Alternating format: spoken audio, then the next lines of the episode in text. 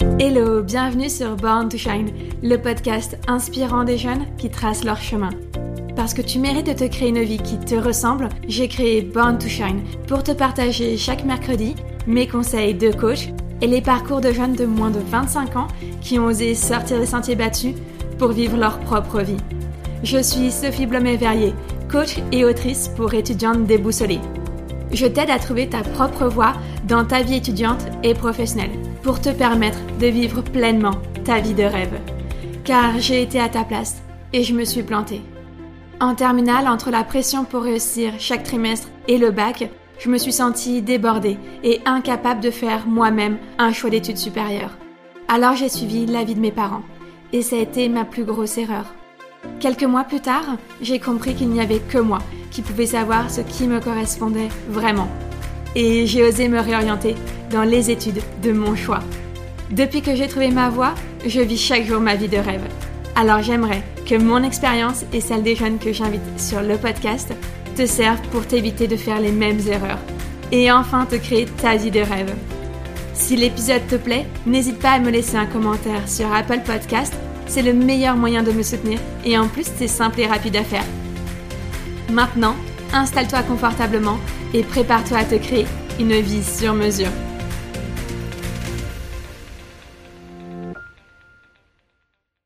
Hello, bienvenue dans le 30e épisode de Born to Shine. Aujourd'hui, je reçois Victoria Guillaumont qui a 23 ans. Hello Victoria. Salut Sophie, salut à toutes celles et ceux qui nous écoutent. Merci d'être là. Je te reçois aujourd'hui car tu es jeune diplômée, mais également celle qui tient le fameux micro jaune dans le podcast Nouvel Oeil et que je te vois tenir en plus. Je suis très heureuse. Celui que je tiens en la main, non, oui. mais tu es également autrice de Ce qu'on n'apprend pas à l'école. Et ça, j'ai vraiment hâte que tu nous en parles. Dans cet épisode, justement, tu vas nous raconter comment tu as décidé d'aider les jeunes qui, comme toi, sont en quête de sens. Tu vas nous parler également de ton parcours scolaire, du déclic que tu as eu et de comment tu en es arrivé là. Est-ce que tu es prête? C'est parti, je suis prête. Let's go. Parfait. Alors, pour commencer, la question par laquelle j'aime bien démarrer cette interview, c'est est-ce que tu peux nous parler de l'environnement dans lequel tu as grandi, ta famille, euh, ton enfance? Hmm, eh ben, l'environnement dans l'environnement, justement. Mes parents sont agriculteurs, donc euh, je baigne au milieu de la nature depuis toute petite. Euh, voilà, j'ai appris à mettre les mains dans la terre avant d'apprendre euh, à marcher sur du goudron en ville. Et donc j'ai toujours eu un petit peu cet intérêt à la protection de l'environnement parce que je vois que mes parents bah, voient directement déjà les effets du réchauffement climatique, où d'année en année on a de plus en plus de mal de cultiver bah, les cultures. Et donc j'ai toujours eu un environnement très rattaché finalement à ce qui est euh, lié au vivant. Mhm. Donc avec des valeurs autour de la simplicité, de l'authenticité et, euh, euh, et, de la culture aussi beaucoup. mais ça, je l'ai découverte un petit peu seule. Mes parents sont pas forcément des intellectuels qui, qui lisent beaucoup. mais moi, c'est vrai que quand j'étais petite, j'étais plus attachée à mes livres finalement que à l'environnement extérieur. Là où ma sœur pouvait tout le temps être dans la nature, moi, j'étais souvent enfermée dans ma chambre à lire des tas de choses, à essayer de comprendre un peu le monde. Donc j'ai toujours eu un petit peu ce, ce côté très curieux et cette envie de, de, comprendre les choses, de poser mille et une questions sur euh, pourquoi un tel a dit ça, pourquoi le ciel est bleu, pourquoi euh, il y a des cycles, des saisons, euh, pourquoi autant d'étoiles dans le ciel. Et, et c'était toujours, toujours une soif de questions qui fatiguait autant mes, mes parents qu'après mes professeurs en grandissant. donc, donc voilà. J'allais dire, ils devaient pas s'ennuyer avec toi, tes parents, effectivement. non, non, non, ils s'ennuyaient pas. Et puis, je pense que j'avais un fond aussi assez, malicieuse, si on peut dire. Donc dès qu'il y avait des petites, euh, des petits, euh, je sais pas, j'ai pas envie de dire des coups en douce, mais voilà des choses drôles à faire. J'avais toujours envie de rire. J'étais déjà un petit rayon qui, qui, qui, rigolait de tout, qui sautait partout, qui une boule d'énergie quoi. Et j'étais difficile, je pense, à tenir en place. Euh, et parce que cette soif de curiosité? Oui, cette soif de curiosité. Et je pense que j'avais déjà aussi en fond, au fond de moi ce besoin de vivre à fond les choses et cet amour profond pour la vie. En fait, je l'avais déjà, quoi. Je m'émerveillais de tout. Et j'ai eu la chance de garder cet émerveillement et de pas le laisser s'éteindre avec l'âge adulte, etc., qu'on connaît bien et on va peut-être en reparler. Mais, euh, mais, mais voilà, j'ai toujours eu ce, côté très euh, spontané, euh, très vivant, en fait. Super. Écoute, là, tu nous as parlé un petit peu de l'éducation, euh, du monde dans lequel tu as grandi, donc à la, à la campagne, avec une sœur, hein, en l'occurrence. Et un euh, frère. Et, Ah, et un frère et tes parents.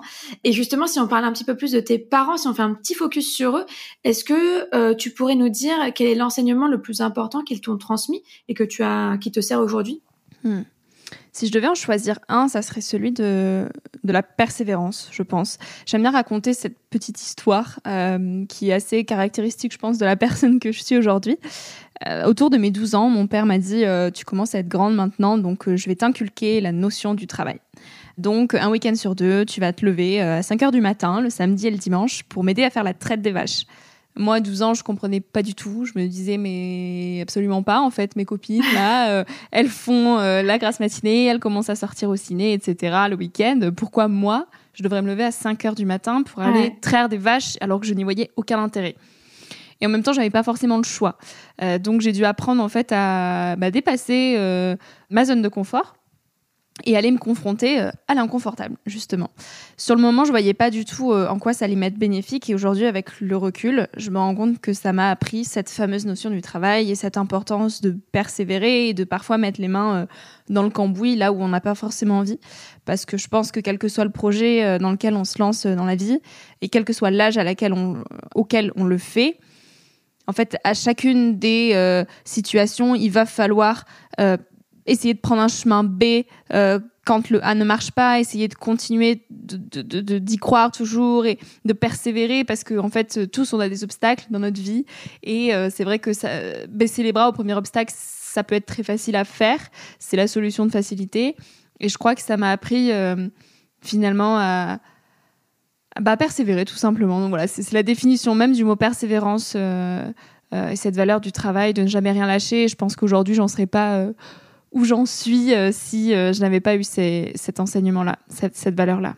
C'est marrant que tu fasses ce lien entre le fait que ton papa t'a un peu obligé euh, à, venir travailler le matin très tôt, en plus un samedi avec lui, avec la persévérance, faire face à des obstacles, parce que là, en l'occurrence, quel a été l'obstacle que tu as voulu dépasser? Le fait de retourner te coucher, de, gagner tes, samedis grasse mat ou voilà bah typiquement oui c'était un des freins de me dire euh, je vais devoir me lever beaucoup plus tôt alors que j'ai juste envie de dormir donc ça veut dire voilà piétiner sur 3 ou 4 heures de sommeil et pour en plus aller mettre les mains dans le caca alors que pour moi c'était juste pas du tout attrayant mm. comme comme activité quoi donc c'était voilà se lever tôt pour faire quelque chose que je n'aime pas en l'occurrence donc c'était deux freins que j'ai appris à dépasser et puis finalement bon je peux pas dire que j'y ai pris goût mais euh, c'est vrai qu'être au contact de la nature euh, dès tôt le matin, bah, c'est hyper précieux en fait. Et ça m'a aussi. Euh, bon, après ça, je l'ai toujours eu un peu au fond de moi, pas à 5 heures du matin, mais, mais, mais ce goût des réveils tôt en fait. D'être matinale. En fait, j'ai toujours été matinale et c'est vrai que je pense pas que ça vienne de là parce que voilà, je, je, je suis toujours très très matinale, mais, mais ça apprend à bien commencer une journée, j'ai envie de dire. À se dire, voilà, bah, tu te lèves et tu vas juste dans la nature, quoi. Ce qu'on fait pas naturellement autrement. Ok, super. Non, parce qu'en fait, quand tu racontais cette histoire, elle a fait écho un peu en moi. Je sais plus pourquoi, comment, mais en fait, un été, euh, euh ma maman m'a dit, bah c'est bon, t'as as 16 ans, t'es en âge de travailler, donc maintenant, si tu veux aussi euh, bah, t'offrir, je sais pas, des vacances ou des petites sorties, bah, va falloir euh, travailler pour gagner cet argent pour pouvoir le dépenser. Et en l'occurrence, en plus, j'étais pas très bonne élève. Moi, j'ai pas toujours toujours été moyenne. Juste fait ce qu'il faut pour être tranquille et c'est tout. Et du coup, j'ai travaillé en usine cet été-là. Donc euh, pareil, je commençais à, à 6h30 tous les matins et donc il fallait se lever tôt. Donc euh, un mois entier, bah pas de grasse mat hein, et travailler dans un environnement où euh, voilà où j'étais avec des gens qui étaient en fait qui étaient entre eux en permanence avec pas d'autres possibilités d'éveil de conscience que euh, les petites histoires de, de, quartier. Donc ça se ça se pinaillait en permanence. C'était vraiment des voilà, ça faisait toujours des petites histoires. Et je me suis dit mais en fait je peux pas passer 40 ans là-dedans. C'est pas possible. Intellectuellement, je pense que je vais m'épuiser plus qu'autre chose parce que je trouvais que c'était un petit peu pauvre intellectuellement. Et du coup, non seulement effectivement, euh, j'ai comme tu dis, j'ai persévéré parce qu'au moins ça m'a porté un avantage de gagner un peu d'argent pour mon indépendance.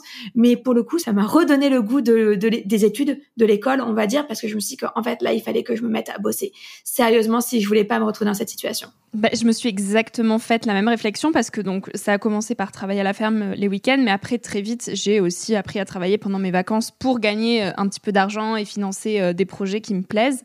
Donc pareil, mes parents m'ont toujours dit quand tu veux quelque chose, en fait tu travailles pour l'avoir, mais ils m'ont jamais vraiment aidé financièrement financièrement à, développer ce que j'avais envie de développer.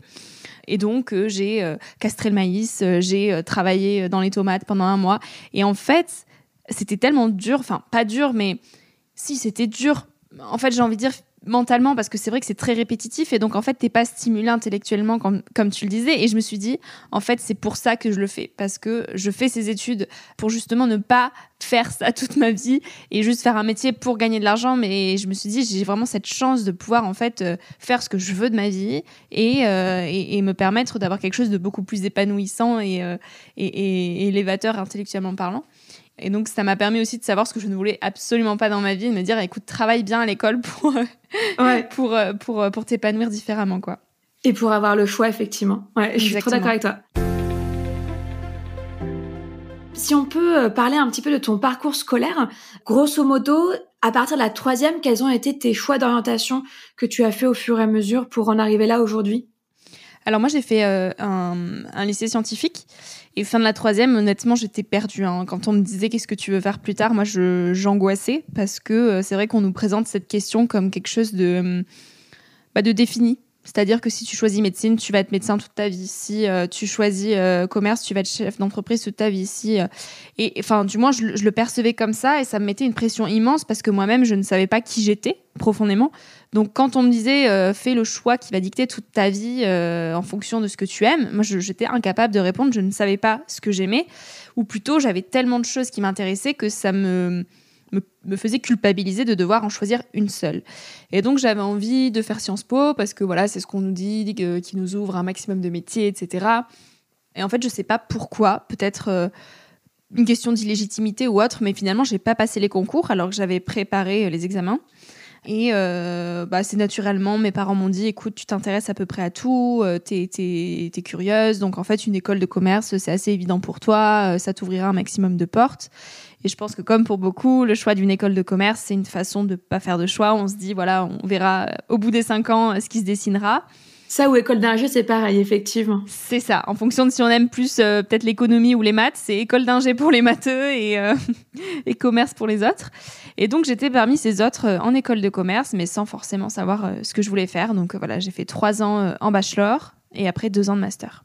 Ok. Et d'ailleurs, tu parlais de, de sentiment d'illégitimité à la fin de, du lycée pour choisir, enfin pour pas passer les concours Sciences Po. Tu penses que ça venait d'où ce sentiment?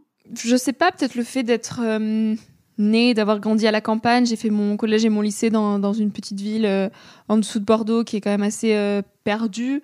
Et donc, j'ai jamais été vraiment entourée de gens euh, bah, à qui on dit vous êtes les élites, vous allez voilà tout exploser au concours, de gens très très cultivés. Qui voilà, j'ai jamais vraiment eu cet environnement-là autour de moi. Et je me suis toujours sentie un petit peu, bah voilà, juste assez, enfin suffisante, mais mais sans plus. Et et donc c'est vrai qu'au moment de passer les concours, Sciences Po nous présente ça comme euh, l'élite de la société, c'est hyper euh, clivant, hyper élitiste. Et moi je me suis dit non, euh, en fait je suis pas du tout de ce monde-là et jamais j'y arriverai. donc je pense que c'est ouais un peu de me dire je suis de la nature, mes parents sont agriculteurs, je peux pas prétendre accéder à ces hautes études quoi. Je pense que c'est comme ça au fond de moi. Je me l'avouais peut-être pas forcément, mais tu vois aujourd'hui avec le recul, je pense que c'était ça en fait. Et du coup, est-ce que tu peux revenir sur peut-être ce qui a été le plus difficile pour toi dans tes choix d'orientation? Euh, bah, comme je te le disais tout à l'heure, je pense que c'était euh, ce besoin de devoir faire un choix qu'on te présente comme décisif. Et, euh, et pour moi, la vie, c'était pas ça. Déjà, au fond de moi, je me disais, j'ai pas envie qu'on ah oui, c'est ça que je me demandais. C'est que c'était quand même déjà pas ça au fond de toi à l'époque. Ouais, en fait, j'avais l'impression qu'on cherchait à me mettre dans une case et c'est comme si je voyais ma vie toute tracée en me disant bah voilà, là je vais choisir euh, mes études, puis je vais enchaîner les stages et puis je vais être embauchée et puis voilà, je vais commencer euh, ma vie des grands et puis euh, puis continuer toute ma vie et en fait, je crois que j'ai toujours été un petit peu sensible aux personnes qui me semblent endormies, tu vois, des personnes de 40 ans, 50 ans qui finalement ont toujours suivi ce qu'on leur avait dit de faire et tu les croises et ils ont perdu cette petite flamme que les enfants ont. Et je crois que moi, ça m'a toujours fait peur de la perdre, cette flamme. Et donc, tout ce qui finalement me poussait à l'éteindre, je me disais non, non, surtout pas, surtout pas. Et donc, que ce soit le monde de l'entreprise, que ce soit les choix qui, font peur, tout ça, je me disais euh, non, non, non, j'en veux pas, quoi. Je veux rester une enfant. Je crois qu'il y avait beaucoup de ça au, fond. Ah mais je me reconnais énormément dans ce que tu dis. En tout cas, euh, cette sensibilité, comme tu dis. alors je connais, enfin, je les, je les appelais pas comme ça, les personnes endormies, mais je suis complètement d'accord avec cette expression. Moi, je disais que j'avais peur de rater ma vie, de passer à côté de ma vie, et, à 40 ans, en fait, de tout envoyer valser. Tu sais, euh, le mari, les deux enfants, la BM et le Labrador, avec la maison en banlieue. Voilà, j'avais peur de ce rêve-là d'une certaine façon, et en fait de partir avec le moniteur de surf euh, sur les plages de Hawaï, parce que bah, en fait, euh, trop c'est trop quoi. Donc, je comprends tout à fait ce que tu veux dire, mais mais ce qui est paradoxal, c'est que j'ai j'ai l'impression qu'en suivant finalement ce qu'on te recommandait et en, faisant un bac scientifique et puis ensuite une école de commerce, c'était c'était un peu le même choix, non mm. Tu penses? Ah oui, oui, quelque part, je, collais à ce qu'on voulait de moi et à ce qu'on me disait de faire parce que moi-même j'étais complètement paumée. Et donc c'est vrai que quand on est jeune et qu'on a très peu confiance en soi, en fait, on, on, fait ce qui paraîtra bien. Euh, et, donc, j'ai, je me suis mise dans les rails, en fait, hein, quelque part, avec ce, ce bac scientifique, euh, avec l'école de commerce. Je me disais, ben voilà, quand, j'ai, quand j'étais en première année, j'imaginais vraiment mon avenir tel que je le, le, le, repoussais, hein, de ce que je viens de te décrire, euh, du, du, du, CDI, etc. Moi, je, j'aspirais à ça, finalement, parce que je m'étais dit, euh, bon, bah voilà, de toute façon, c'est ça la vie. et je m'y étais un petit peu conformée, finalement. Euh, et donc, je me disais que quand j'allais avoir euh, une entreprise qui claque sur le CV, ça allait être hyper stylé, que j'allais être acceptée par plein de gens, que quand j'allais avoir beaucoup d'argent, j'allais pouvoir m'offrir plein de choses et que j'allais être hyper heureuse. Et donc, quelque part, je courais aussi derrière ça. Mais la quête de sens m'a rattrapée, je pense, un peu plus tôt, avant, avant 40 ans, avant le burn-out. Mais je me suis dit, en fait, c'est quoi pour moi apporter quelque chose à la société? C'est quoi euh, contribuer à quelque chose de plus grand que moi, c'est quoi réussir sa vie Et donc très vite, toutes ces questions existentielles que je me posais avant euh, le choix d'orientation, elles sont très vite revenues en fait. en me disant, mais Exactement. Et en me disant, mais en fait, je suis pas à ma place. Et euh, je, me souviens, on avait des cours de coaching euh, en première année pour définir un projet professionnel hyper ficelé. Et au dernier cours, quand on devait faire notre présentation, moi, j'ai été incapable de présenter quelque chose, quoi. Et donc j'ai juste été honnête hein, avec la preuve. Je dit bah en fait je, je juste je sais pas. Euh, la seule chose que j'ai envie c'est d'impacter le monde à ma hauteur quoi. Et donc déjà je savais au fond de moi que j'avais envie d'apporter euh, bah, une petite pierre à l'édifice quoi, de pas juste faire un métier pour faire un métier, mais de vraiment euh, bah, utiliser mes privilèges en tant qu'occidental pour faire évoluer la société, pour essayer de réparer un peu les bugs de ce monde-là, mais sans trop savoir comment pour autant. Donc c'était hyper inconfortable. Je me mais c'est ouf, mais vraiment je me reconnais dans beaucoup de choses que tu racontes parce que ce paradoxe du coup de je veux pas suivre la voie toute tracée et en même temps j'ai l'impression que j'ai que cette voie-là qui, qui s'offre à moi, donc j'essaye de rentrer un peu dans ce rêve-là. J'ai fait exactement la même chose. J'aurais dû faire école de commerce et pour moi c'était juste pas possible, donc euh, j'ai pu faire une autre voie. Mais, mais effectivement, aller à la, à la quête euh, de l'entreprise qui a le bon nom sur le CV, euh, du mec un peu parfait, tout ça. Enfin, je, je, je suis rentrée là-dedans jusqu'à, mais vraiment comme tu dis, que cette quête de sens, alors pour le coup, soit vraiment. forte Ouais, m'est revenu en pleine figure et, et m'a vraiment explosé à la figure. Donc, euh... mais c'est plus facile de se conformer parce que c'est vrai que c'est euh, ça demande énormément de courage finalement d'oser vivre une vie qui ressemble pas à ce qu'on te dit de faire.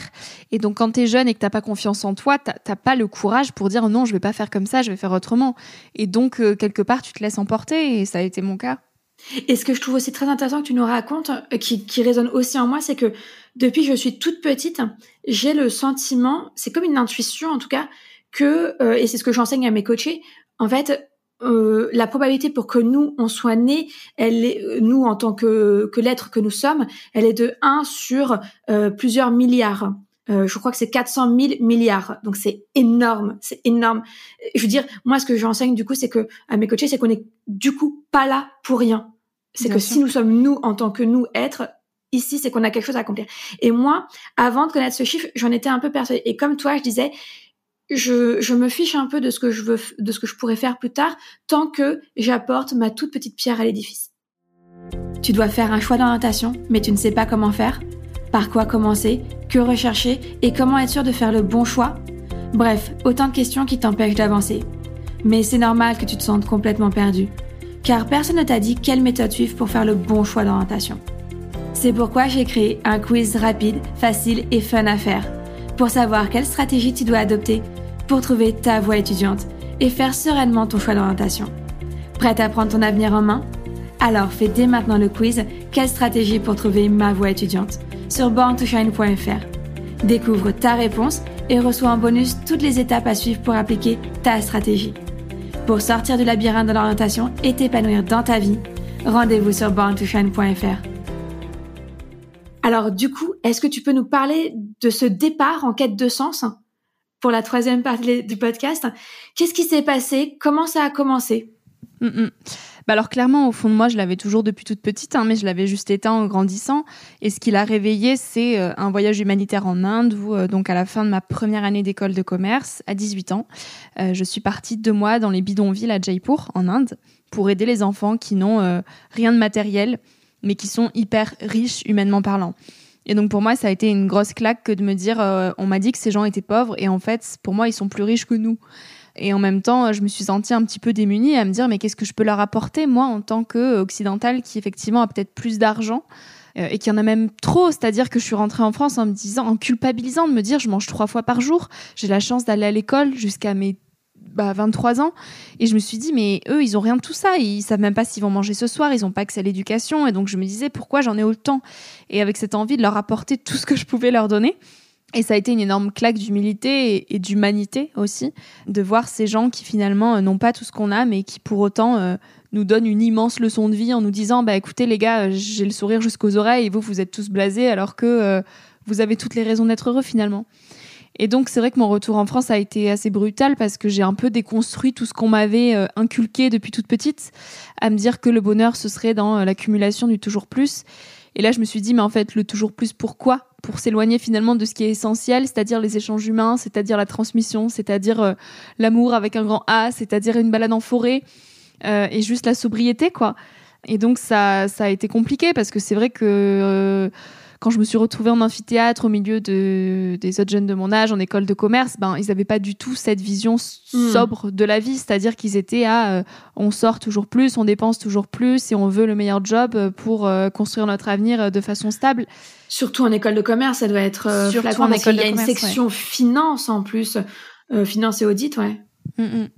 Et puis au-delà de ça, c'est vrai qu'il y avait plein de paradoxes euh, dans la vie au quotidien, au-delà de mon école de commerce, qui me sautaient aux yeux en fait. Euh, mhm. juste de voir euh, des gens faire la queue comme pas possible pour aller chez Zara pour s'acheter une robe qu'ils ont déjà en rouge mais qu'ils veulent en noir, de se plaindre qu'ils en ont jamais assez alors qu'on en a déjà tellement. Et il y a plein de choses face auxquelles je, je, je, fermais les yeux avant en fait, qui, qui me sautaient aux yeux et je me disais mais c'est pas possible en fait, il est où le problème?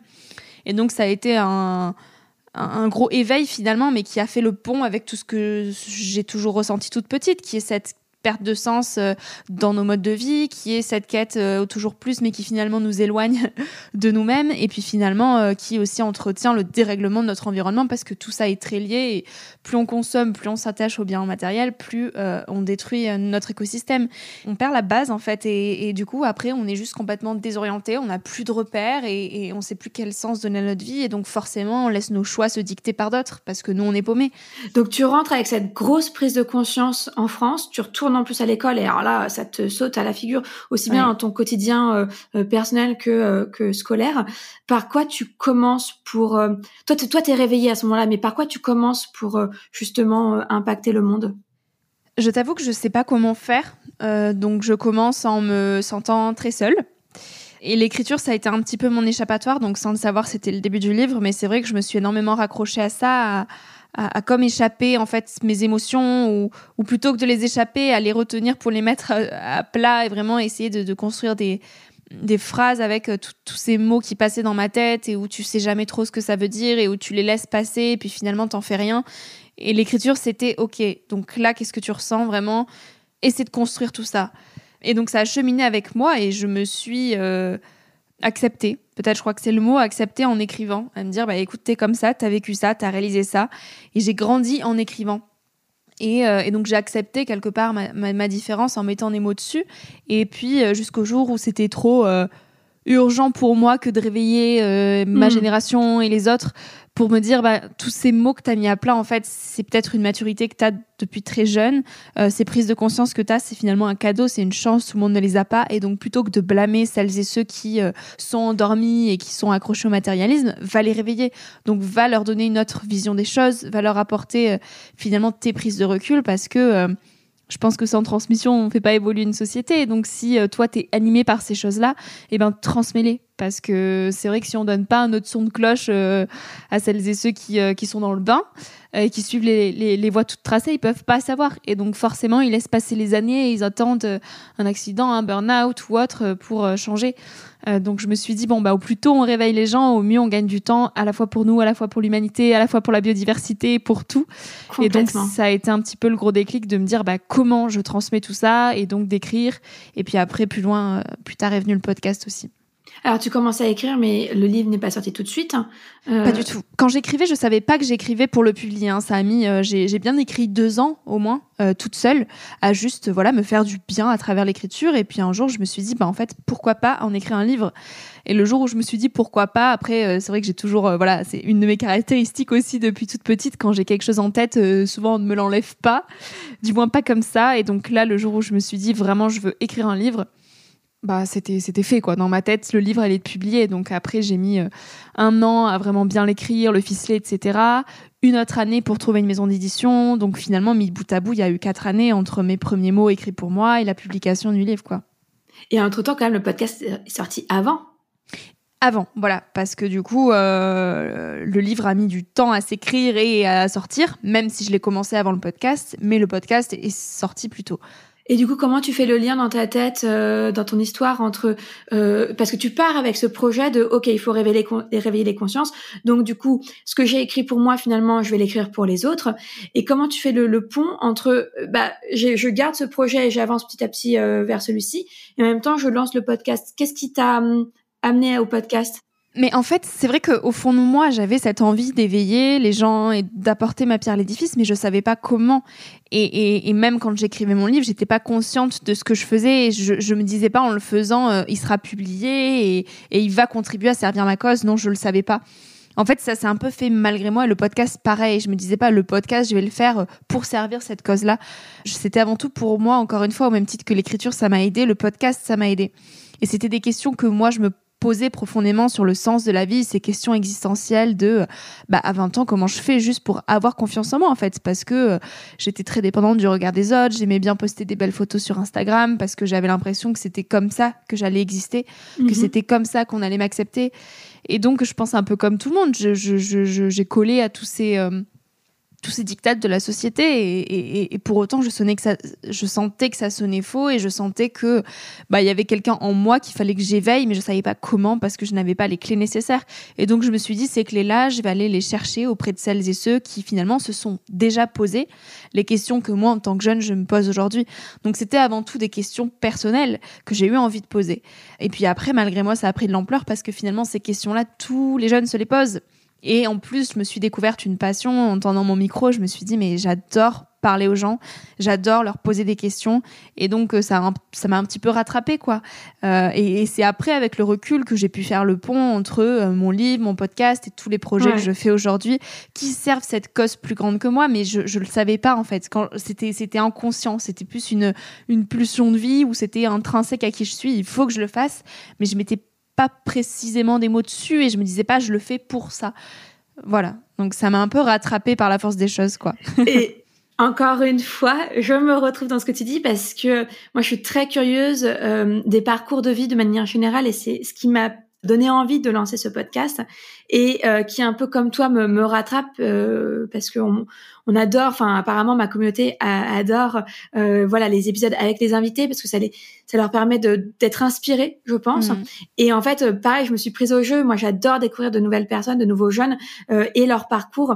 Et j'aurais envie de recommencer en permanence, en ah, permanence. c'est de la nourriture, c'est de la nourriture. Vraiment, c'est un enrichissement personnel de, de malade. Et, et, du coup, euh, j'ai envie de te demander, tu n'avais pas conscience que tu n'étais pas la seule à te poser ces questions-là? Dans ton entourage? Dans tes amis? Non. Très honnêtement, je me sentais seule face à ces questions-là. Moi, je voyais euh, les gens comme euh, des personnes sûres d'elles-mêmes parce que c'est ce qu'on renvoie en fait quand on met des photos sur Instagram, quand on est en communauté, etc. On se montre confiant, on se monte à la hauteur.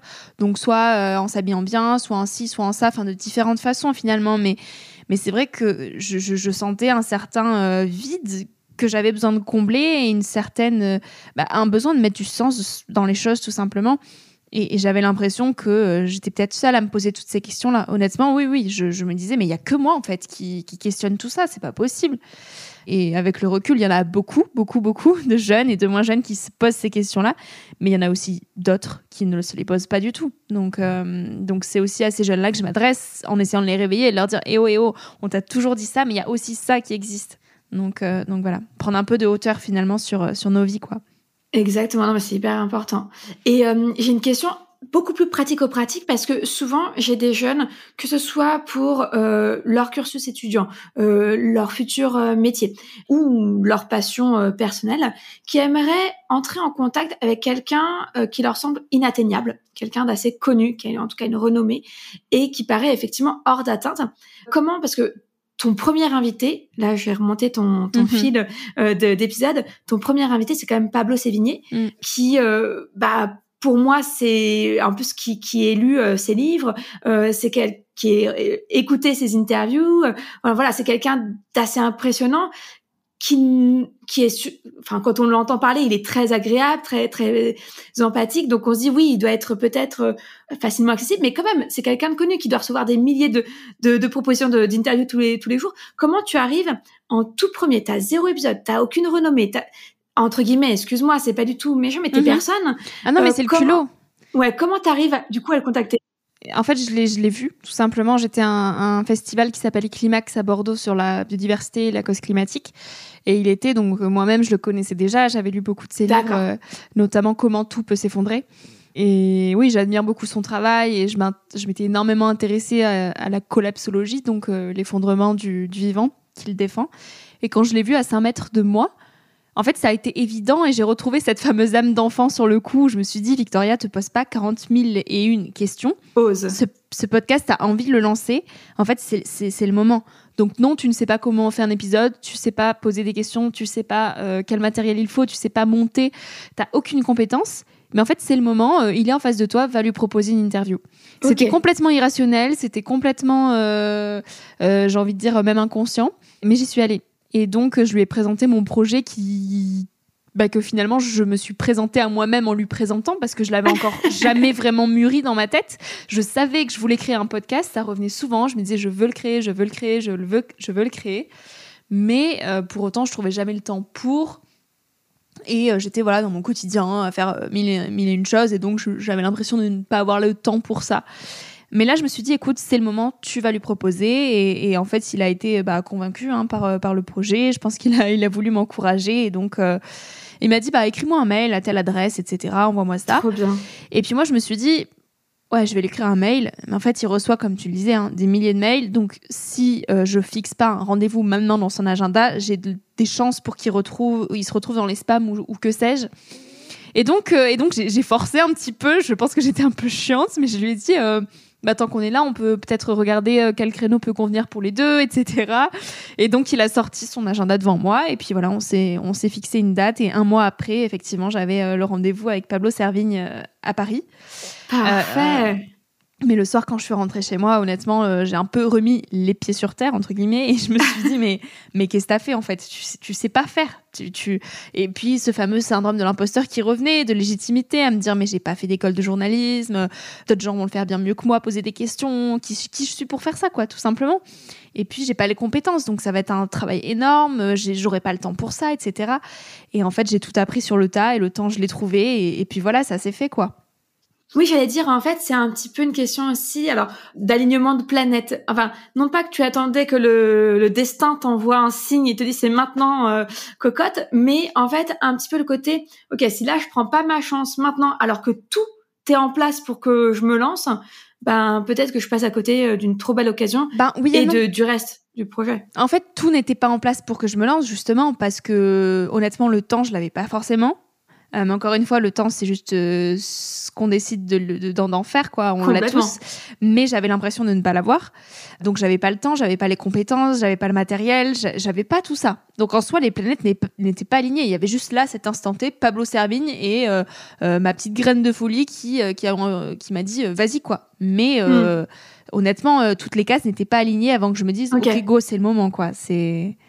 Et c'est ça qui est intéressant, c'est en fait que tu as été vraiment au culot, mais mais aussi, euh, c'est pour ça que j'ai dit tout à l'heure, ose. En fait, je t'ai mm, dit, mm. c'est maintenant, voilà, faut je, faut j'ose, faut que je sorte de mon de ma zone de confort et, et, que je lance ce projet, que je lui donne vie tout d'un coup. Ok, super. Absolument. Et du coup, euh, euh, parce que là, là, t'as as, as, lancé donc le podcast il y a même deux ans, trois ans même bientôt? Deux ans, un peu plus de deux ans. Ouais, deux ans et demi. Ensuite, tu as lancé le livre, du coup. Oui, c'est ça. Et tu donnes des conférences maintenant. Oui. Est-ce que tu dirais aujourd'hui que tu as trouvé ta voie? Ah, absolument. Ah oui, oui. Mais je peux pas être plus alignée. Là, c'est. Ouais. Bon, après, je pense que ça évoluera aussi avec les années, mais je me sens tellement euh, épanouie tous les jours et, sur mon chemin. Mais du coup, c'est vrai que c'est un peu dangereux aussi parce qu'il n'y a plus aucune limite entre le pro et le perso. Et je vois que ça a de l'impact. Donc, plus je sens que ça a de l'impact, plus j'ai envie de donner pour aider. Et plus je vois que la tâche est immense, en fait. Plus je me dis que réveiller. Euh, euh, euh, ce monde endormi par les écrans, comme je le dis, en fait, c'est pour moi c'est devenu urgent, quoi, parce que ça rejoint, comme je te le disais, la, crise écologique, qui est juste l'urgence la plus urgente. Et donc, je ne vois pas aujourd'hui faire autre chose que ce que je fais. Et, et c'est pire que ça, c'est que je, me dis toujours, euh, voilà, comment je peux faire plus en fait. Et donc, euh, je me retrouve avec des semaines qui n'en finissent pas parce que je suis juste hyper animée par ce que je fais et que c'est pas un métier. Enfin, je, je, je mettrai même pas le mot métier derrière tout ça parce que c'est c'est une mission. C'est ouais, c'est une mission. Donc ça, ça me suit, ça m'habite. Et donc j'ai du mal à dire des noms quand on me propose des projets. J'ai du mal à, à, prendre du temps euh, pour moi, même si je le fais. Hein. Mais, mais c'est vrai que je me dis toujours, mais il y a, plus à faire. Il y a plus, il y a plus. Et ça, ouais, ça me plaît. Oui, je suis complètement alignée. Ça, c'est sûr. Mais j'en je, j'en suis reconnaissante. Hein. Je me le dis tous les matins quand je me lève, que je fais ma petite méditation. Je me dis, waouh, t'as 23 ans et t'es es sur ta voie, t'es alignée et t'as de l'impact. C'est juste un cadeau, quoi. Et donc, j'utilise euh, un petit peu ce privilège-là aussi, cette chance d'avoir trouvé assez jeune ce que je voulais faire pour, euh, euh, bah, pour le faire rayonner encore plus. Donc, donc voilà. C'est souvent la, la question qui, revient. Enfin, oui, l'inquiétude, la question qui revient le plus auprès de mes coachés, c'est-à-dire que moi, ce que je propose dans mon accompagnement, c'est de leur permettre de trouver leur voie. Et comme je leur dis, moi, j'ai des critères pour définir c'est quoi ce qu'on ressent, c'est quoi ce qu'on vit quand on a trouvé sa voie. Donc moi, je serais capable de dire, à mon avis, c'est quoi les critères, mais je leur dis, toi, tu vas t'en rendre compte une fois que tu vas être dedans. Donc, hmm. Donc, faut juste soit un que tu me fasses confiance et deux que tu te lances. Toi, aujourd'hui, si tu devais ne donner qu'un seul critère, parce que tu nous as donné plusieurs éléments, mais mais aujourd'hui, si tu devais donner un seul critère qui vont leur permettre à à, à, à mes coachés ou, ou aux jeunes qui nous écoutent de se dire, ok, je suis dans ma voie ou je suis pas dans ma voie, grâce à ce critère-là, ce serait lequel à ton avis? Bah, effectivement, j'ai lancé beaucoup de projets avant de lancer le podcast et tout ce que je fais aujourd'hui. Et tu vois, je sentais pas ce plein épanouissement comme je peux le ressentir aujourd'hui. C'est un des critères. Je pense qu'il y en a plusieurs, mais c'est avant tout le fait que, en fait, on ne, on n'ait plus l'impression, comme je te le disais tout à l'heure, d'avoir une limite entre le pro et le perso. C'est-à-dire que ce que tu fais au quotidien, ça se mêle à qui tu es, en fait. Et donc, t'as plus envie d'attendre les week-ends, t'as plus envie d'attendre les soirées, t'as plus envie d'attendre. Euh, T'as même plus cette notion de semaine en fait. C'est juste euh, tes projets, c'est ta vie et tu le sais et tu le sens quoi. Là où euh, des projets que je pouvais avoir avant, en fait, je me sentais pas aussi euh, tu vois. Je, je, je, me disais toujours, ouais, il y aura, y aura plus, ou, euh, ou, euh, voilà, tu vas moins avec cette envie euh, de déplacer des montagnes, tu vois. C'est plus en procrastinant, c'est plus en se disant, ah bah, il est quelle heure Ok, il me reste deux heures, bon, bah, ça va. En fait, là, tu, quand t'es vraiment pleinement aligné, tu regardes plus l'heure, juste t'es es, à fond dans tes trucs et, et ça percute, et puis tu te lèves le matin, t'as juste trop hâte de retrouver tes projets et, et tu le sens, tout simplement, tu le sais, en fait. Mmh, tu te sens vivante, en fait, dans tout ce que tu fais t'es dans l'instant présent. Mais il y a un bon conseil que Modankawa, que j'ai reçu sur le podcast, euh, m'a donné un jour, qui est en fait, euh, tu sais que tu es sur ta voie quand tu serais prête à payer pour faire ce que tu fais. Et moi, typiquement, euh, c'était le cas pour le podcast pendant, pendant bah, deux ans. Hein. Là, je commence tout juste à gagner ma vie avec, mais pendant deux ans, j'ai payé pour animer mon podcast. Donc, donc ça prouve quand même que tu aimes sacrément ce que tu fais si tu es prête à débourser de l'argent pour le faire. Donc je pense que c'est un bon, un bon indicateur ça. Je suis complètement d'accord avec cette vision-là. C'est hyper intéressant, mais je suis mm. complètement d'accord avec. Top. Et d'ailleurs, maintenant, donc tu commences à vivre de, de ton activité de rêve, en fait, de du fait d'avoir trouvé ta voie. Qu'est-ce que tu souhaites pour toi? Alors, on va pas avoir à trop long terme parce qu'on en a un petit peu discuté avant que le podcast commence. Même si moi, euh, dans mon coaching, je propose à mes étudiantes euh, de trouver leur voie, et je leur propose aussi plusieurs métiers, plusieurs idées de métiers dans un, un domaine un peu cohérent quand même, pour qu'elles puissent évoluer. Euh, comme tu disais tout à l'heure, je trouve ça hyper important qu'on se laisse la possibilité d'évoluer, de changer, etc. Absolument. Donc toi, euh, tu nous dis à un an, cinq ans, dix ans, c'est comme tu veux. De quoi tu rêves? Je rêve de continuer tout simplement à développer des projets qui contribuent à rendre l'humanité euh, un peu plus harmonieuse et à orienter, je l'avenir de la planète vers un, un, sens un peu plus doux. Donc après, je ne sais pas précisément euh, comment vont se matérialiser ces projets. C'est les opportunités, c'est les rencontres, c'est tout ce qu'on peut pas prévoir à l'avance finalement. Mon podcast aujourd'hui, c'est ce qui me passionne le plus, donc j'espère continuer à, le développer. Pourquoi pas continuer à écrire? Euh, C'est vrai que porter ma voix, j'aime beaucoup ça aussi parce que je vois que ça impacte profondément les jeunes. Donc euh, donner des conférences, je, pense que je continuerai aussi, peut-être sous une forme différente, peut-être sous un discours différent en fonction de comment moi je vais grandir, mais c'est vrai que c'est quelque chose qui me plaît beaucoup. Puis après, il y a un gros projet aujourd'hui qui qui m'anime, c'est celui de la réalisation d'un film. Donc j'en ai un peu parlé déjà sur, euh, sur les réseaux sociaux, mais en fait j'aimerais redistribuer euh, les bénéfices des ventes de mon livre à des assos qui, en ont, qui sont dans le besoin, donc typiquement l'asso euh, en Inde dans laquelle j'ai été. et j'aimerais réaliser un film de, de tout ce périple, voilà, pour véhiculer ces valeurs encore, encore plus plus largement au-delà du livre, au-delà du podcast. Mais c'est vrai que quand il y a de l'image et que qu'il y a une histoire derrière, que les gens puissent se, se plonger dans dans un vrai film, ça a d'autant plus d'impact. Donc, euh, donc voilà, je vais, je vais continuer à chercher différents projets qui peuvent avoir de l'impact parce que c'est, c'est ça qui compte finalement. Je veux juste laisser plein de, de, petites euh, étincelles derrière moi euh, et, et, que je me dise quand j'aurai 100 ans que, que voilà, j'ai fait mon mieux pour essayer de faire changer les choses, quoi. Trop bien, super, bah, c'est tout ce qu'on peut te souhaiter, euh, moi comme les auditoristes. Avant de passer à la dernière partie qui va nous permettre de conclure l'épisode, j'ai peut-être une dernière question pour toi. Enfin, j'ai peut-être, non, c'est sûr, mhm. puisque c'est moi qui vais la poser. tu nous as parlé tout à l'heure euh, de, de, sens, hein. c'est, c'est, t'es parti en quête de sens. Quel est du coup le sens le plus important, la leçon la plus impactante que tu as retenue de cette quête? Oser. tu l'as, très bien dit tout à l'heure, mais pour moi, c'est ça, c'est euh, ne pas attendre de savoir pour faire, en fait. Ne pas attendre que tout soit effectivement aligné pour oser se lancer. Le, bon moment, c'est maintenant, en fait. Juste mets un premier pas, et puis le deuxième, il suivra après. Mais il suffit d'oser mettre le premier pas. C'est la chose la plus dure, mais c'est la chose la plus euh, fantastique. C'est le plus beau cadeau qu'on puisse se faire, en fait. Donc, ça serait mon conseil, ouais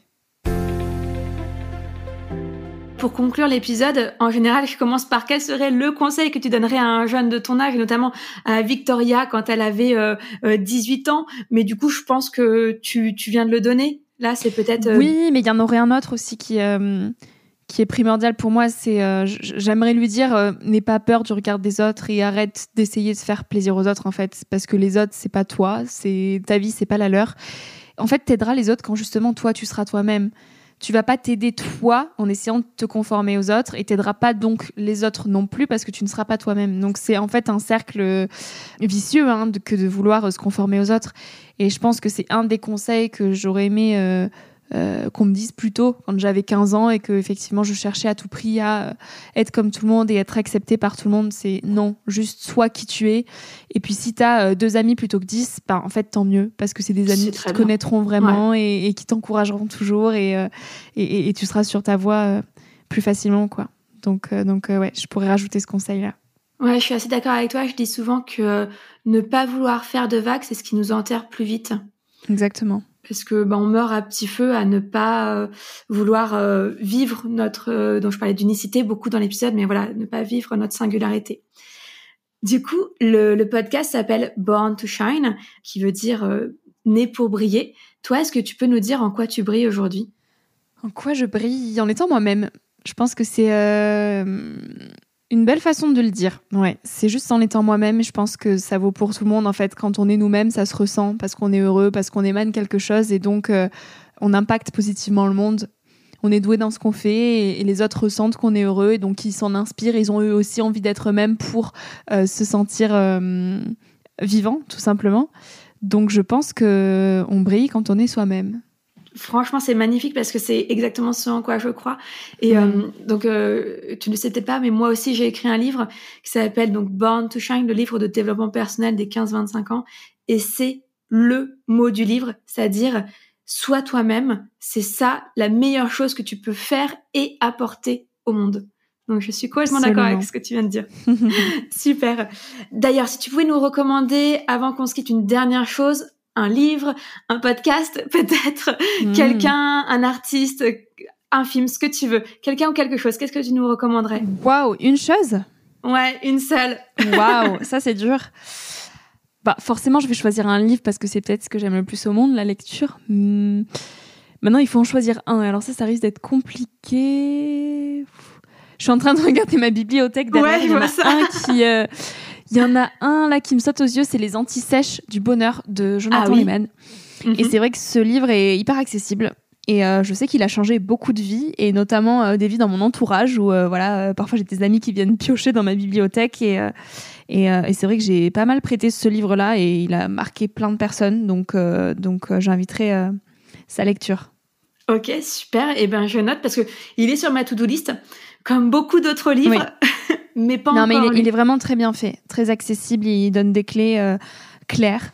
Il se lit facilement et, euh, et je pense que euh, il résonne autant pour des personnes qui ont déjà un pied dans le développement personnel que d'autres qui sont complètement novices et qui veulent commencer à, à s'y intéresser. Donc, donc vraiment, ouais, un petit bijou. Moi, ce que je trouvais très intéressant, parce que je l'avais découvert bah, chez Louise Aubry, il a fait, une, je crois qu'ils ont fait une interview en, deux, en deux épisodes, si je me souviens bien d'ailleurs. Mm, mm. Et bah, forcément, c'est son parcours qui m'a le plus intéressé. École de commerce, finance, gros craquage. Et puis il part, il part, il va découvrir le monde et il va découvrir la méditation et il va découvrir le bonheur.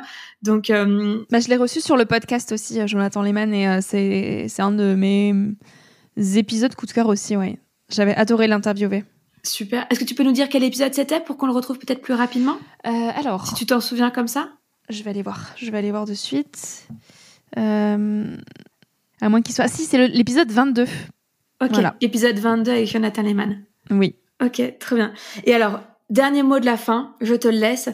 Euh, où est-ce qu'on peut te retrouver? Comment est-ce qu'on peut te contacter? Dis-nous tout. Sur Instagram, je suis le plus, la plus active sur le compte Nouvel Oeil avec le tiré du 8. Ensuite, je suis aussi pas mal active sur LinkedIn, donc Victoria Guillaumont, et euh, mon site internet www.nouveloeil-podcast.com. Et donc, j'anime une petite newsletter que j'écris à peu près tous les mois quand j'ai de l'inspiration, et on peut s'y abonner directement sur le, sur le site. Voilà. Super. Et donc, pour écouter ton podcast, toutes les plateformes de téléchargement et d'écoute Ok. Partout. Spotify, Deezer, iTunes, comme le tien, je pense. Hein. Tout à fait. Et pour le livre? Et le livre, il est aussi disponible partout. Donc, euh, dans les plus petites librairies indépendantes, il n'est pas forcément encore euh, là physiquement. Donc, euh, n'hésitez pas à les encourager plutôt que la Fnac ou plutôt que Amazon à aller directement chez eux pour les, le commander. Donc, vous vous dites, voilà, je veux le livre, ce qu'on n'apprend pas à l'école. Et je pense que d'ici trois ou quatre jours, il sera arrivé. Donc, voilà, vous pouvez le retrouver partout. Super. Et ça fera moins de déchets pour la planète. Exactement. Parfait. Merci beaucoup, Victoria. J'ai passé un incroyable moment. Je suis ravie de t'avoir rencontré à peu près euh, en live, on va dire. Et puis, bah, je, je te souhaite une bonne continuation. Merci pour, euh, merci d'être venue. Merci à toi, Sophie, et puis merci à, à toutes celles et ceux qui étaient parmi nous. Je te remercie d'avoir écouté l'épisode jusqu'au bout. J'espère qu'il t'a plu et surtout qu'il t'a inspiré. Pour soutenir Born to Shine, la meilleure façon de faire, c'est de me laisser un commentaire sur Apple Podcast. Viens me raconter pourquoi tu écoutes Born to Shine et en quoi le podcast t'aide dans ta vie. Je serai ravie de te lire et de partager ton avis dans le prochain épisode. Un énorme merci d'avoir pris le temps. C'est grâce aux personnes comme toi que le podcast continue. Alors je te dis à la semaine prochaine pour un nouvel épisode.